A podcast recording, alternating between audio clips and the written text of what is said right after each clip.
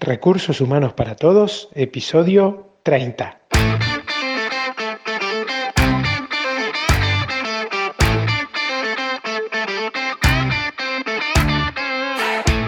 Bienvenida y bienvenido a Recursos Humanos para Todos, tu podcast semanal sobre recursos humanos. Podcast que podrás encontrar en iVoox, Spotify, iTunes y en nuestra página web sdhumancapital.com donde también encontrarás más contenido en nuestro blog e información sobre nuestros servicios. Este podcast está pensado para profesionales de recursos humanos, gerentes o jefes de equipo y podrás encontrar técnicas, consejos, ideas, conceptos y noticias sobre la gestión de personas. Eso sí, con un enfoque práctico y aplicable. Mi nombre es Santiago Moreira, socio en SD Human Capital y hoy estoy con nadie. Hoy me toca estar solo, así que espero no aburrirlos. Hoy voy a hablar de un tema que tiene que ver con mi historia profesional y son los ERPs, y en este caso ERPs para recursos humanos o con recursos humanos. Solo para ponernos en contexto y entendernos. ¿Qué es un ERP? En inglés significa Enterprise Resource Planning, un sistema de planificación de recursos empresariales. ¿Qué es esto? No es más que un programa, un software o una app, como quieras llamarle, que sirve para conectar los diferentes departamentos de la empresa, los sistemas de los diferentes departamentos de la empresa, teniendo un solo sistema integrado y vinculado. Es decir, todos en la empresa utilizaríamos el mismo programa y eso nos ayudaría a evitar duplicidades, a generar eficiencias, a no cargar las cosas dos veces, a no tener que hacer llamadas, Vamos a poner un ejemplo súper fácil para, que lo entendamos. Supongamos que el departamento comercial, un vendedor, realiza una venta y tiene que generar una factura sobre mil cajas de producto. Entonces carga en el ERP que va a vender eh, esas 100 cajas del producto y el mismo ERP puede verificar automáticamente si existe stock del producto que yo quiero vender. No hay que llamar a nadie. Entonces, si hay stock, me deja vender.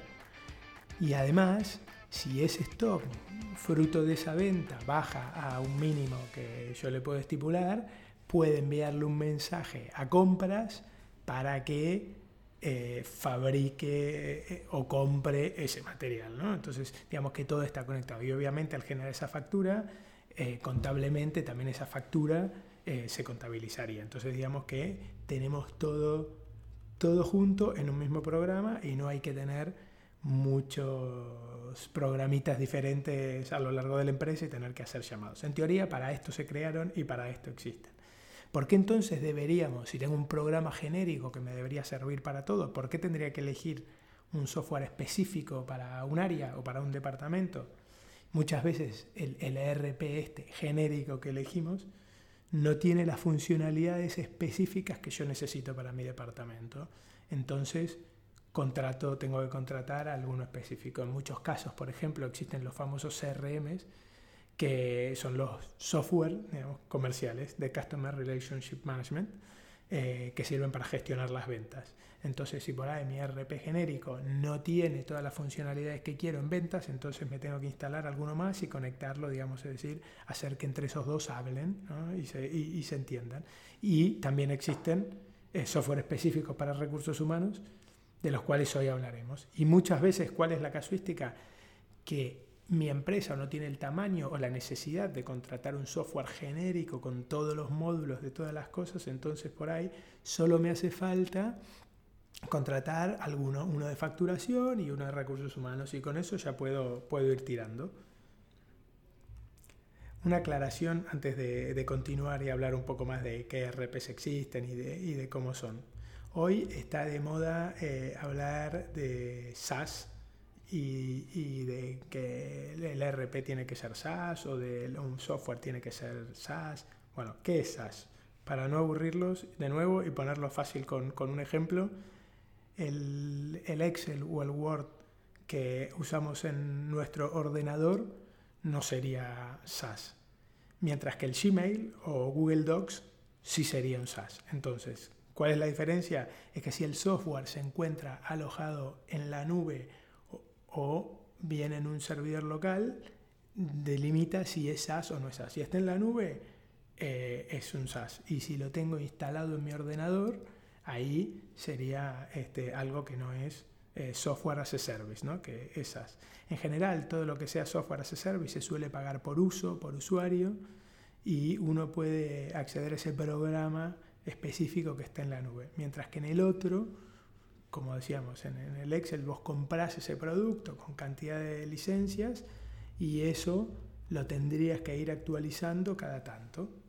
Si vamos un ejemplo, otro más, digamos, en el Office, antes comprábamos el Office, por ejemplo, el Office 2015, el Office 2016, pagábamos X cantidad de dinero y lo instalábamos en nuestro ordenador.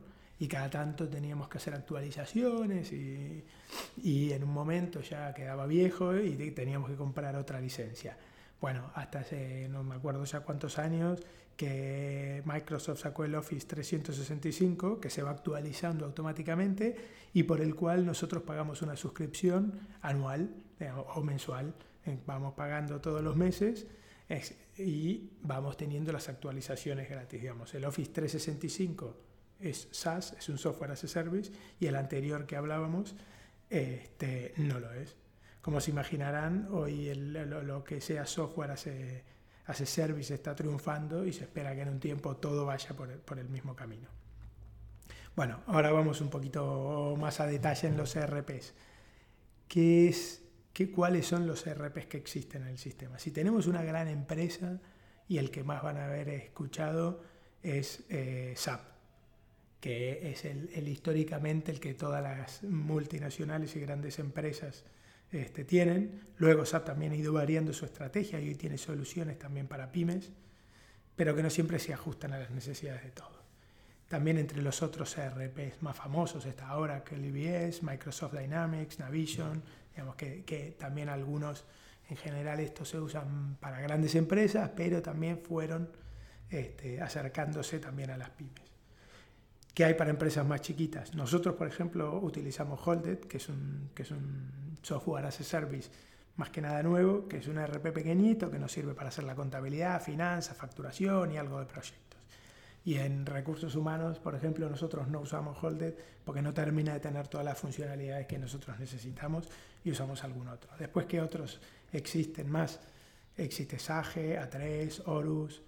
Eh, si seguramente trabajas en una pymes o alguna de las empresas grandes, te suenen algunos, algunos de estos que te he comentado. Y hablando ya, yendo a detalle en recursos humanos, ¿Qué puede hacer un ERP de, recursos humanos para, para, nosotros? Digamos que lo podríamos diferenciar en tres diferentes secciones. Primero, en la gestión de los recursos humanos, o la parte organizativa. Digamos, todos los, los ERPs de recursos humanos obviamente tienen que tener la base de datos de los empleados, la antigüedad, eh, el tipo de contrato, eh, fecha de nacimiento, etc. ¿no? Digamos, todos tienen la base de datos de todos los empleados Obviamente hay algunos que te ayudan a tener el organigrama de la empresa y de los cuales generan informes, etc.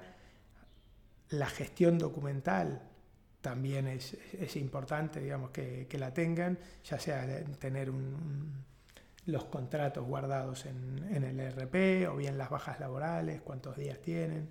Los, algunos tienen puestos de trabajo. Las nóminas, las nóminas hay muchos ERPs que pueden gestionar las nóminas directamente y hay otros que igual se conectan y, esto lo sigue haciendo una, una, gestoría externa y para los cuales se tienen que comunicar, digamos, el ERP que tengamos con la empresa de gestoría de nóminas. Calendarios, esto lo tienen casi todos, la gestión de ausencias, vacaciones, eh, workflows de aprobaciones, algunos tienen portales de empleados. Y, y esto salió este año muchos o algunos ya se han actualizado y cuentan con la funcionalidad de fichaje y control horario. ¿no? Y yendo un poco más a detalle, que esto tampoco hay muchos RPs que lo tengan, está la gestión del onboarding y del offboarding, de qué hacer con los nuevos empleados y cuáles no.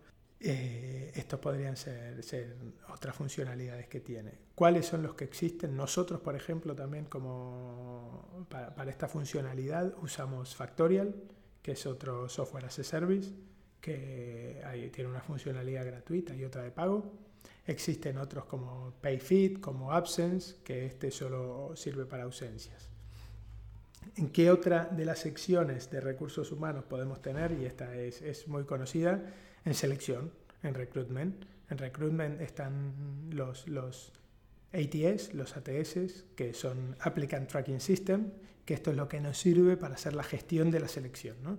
que tiene la base de datos de los, de los candidatos, en qué estatus del proceso está cada uno, tienen obviamente los más avanzados analytics para que pueda sacar base de datos, el funnel de cómo me ha ido el, el proceso, de cuántos candidatos tuve que contactar, cuántos no. Y lo otro que tienen en general la mayoría hoy es el multiposting, que el multiposting es que yo cree el anuncio en una sola plataforma y me lo replique en las demás que necesito, en los portales de universidades, en InfoShops, en LinkedIn. Estos son los que tienen las funcionalidades más importantes de los, de los ATS o de los software para, para selección. ¿Cuáles existen? Nosotros aquí también usamos uno que se llama Talent Club, pero también existe Softgarden, Taleo y algunos otros, en general también en inglés.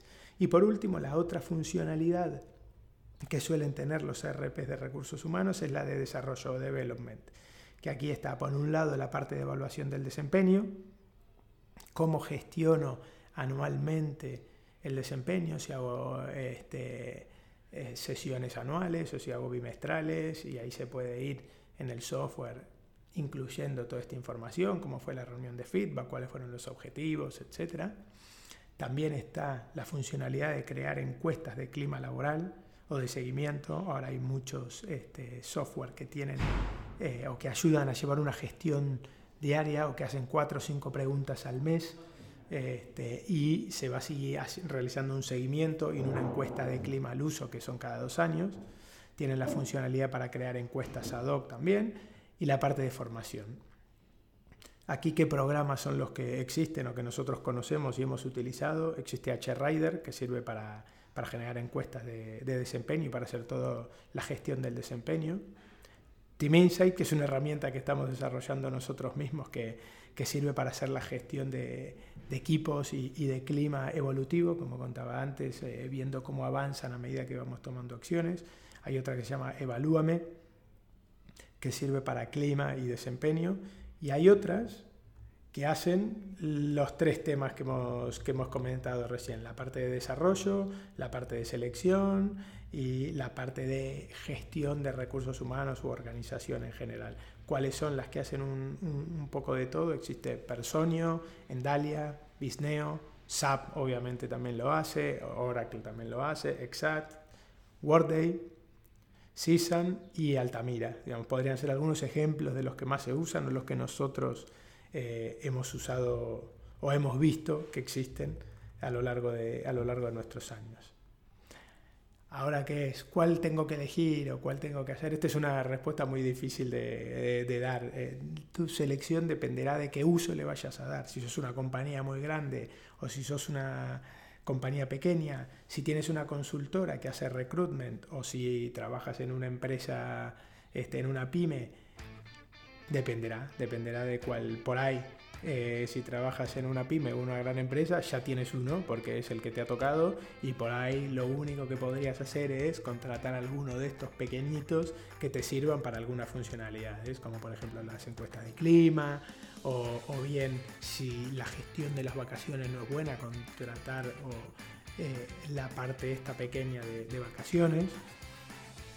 Mm, acá no hay una respuesta que sirva para todos. En general y sobre todo, asimismo, las grandes empresas no usan uno solo, por más que tengan SAP, después siempre alguno pide alguno más o usa alguna otra funcionalidad de otro.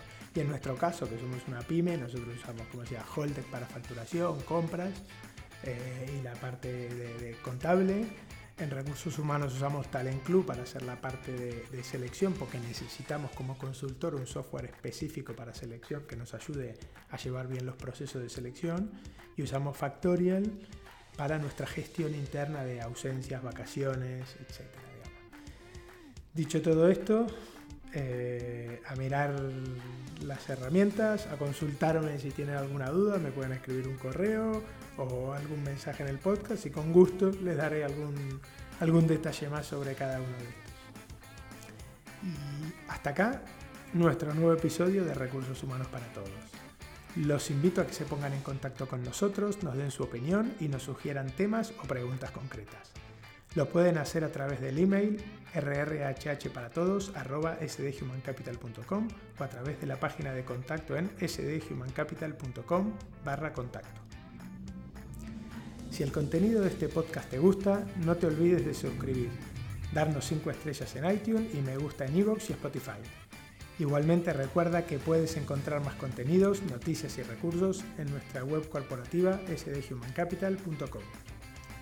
Muchas gracias por todo, por tu tiempo, por tu atención, por tu interés en estos temas sobre gestión de personas. Nos escuchamos en el próximo episodio. Hasta luego y feliz semana.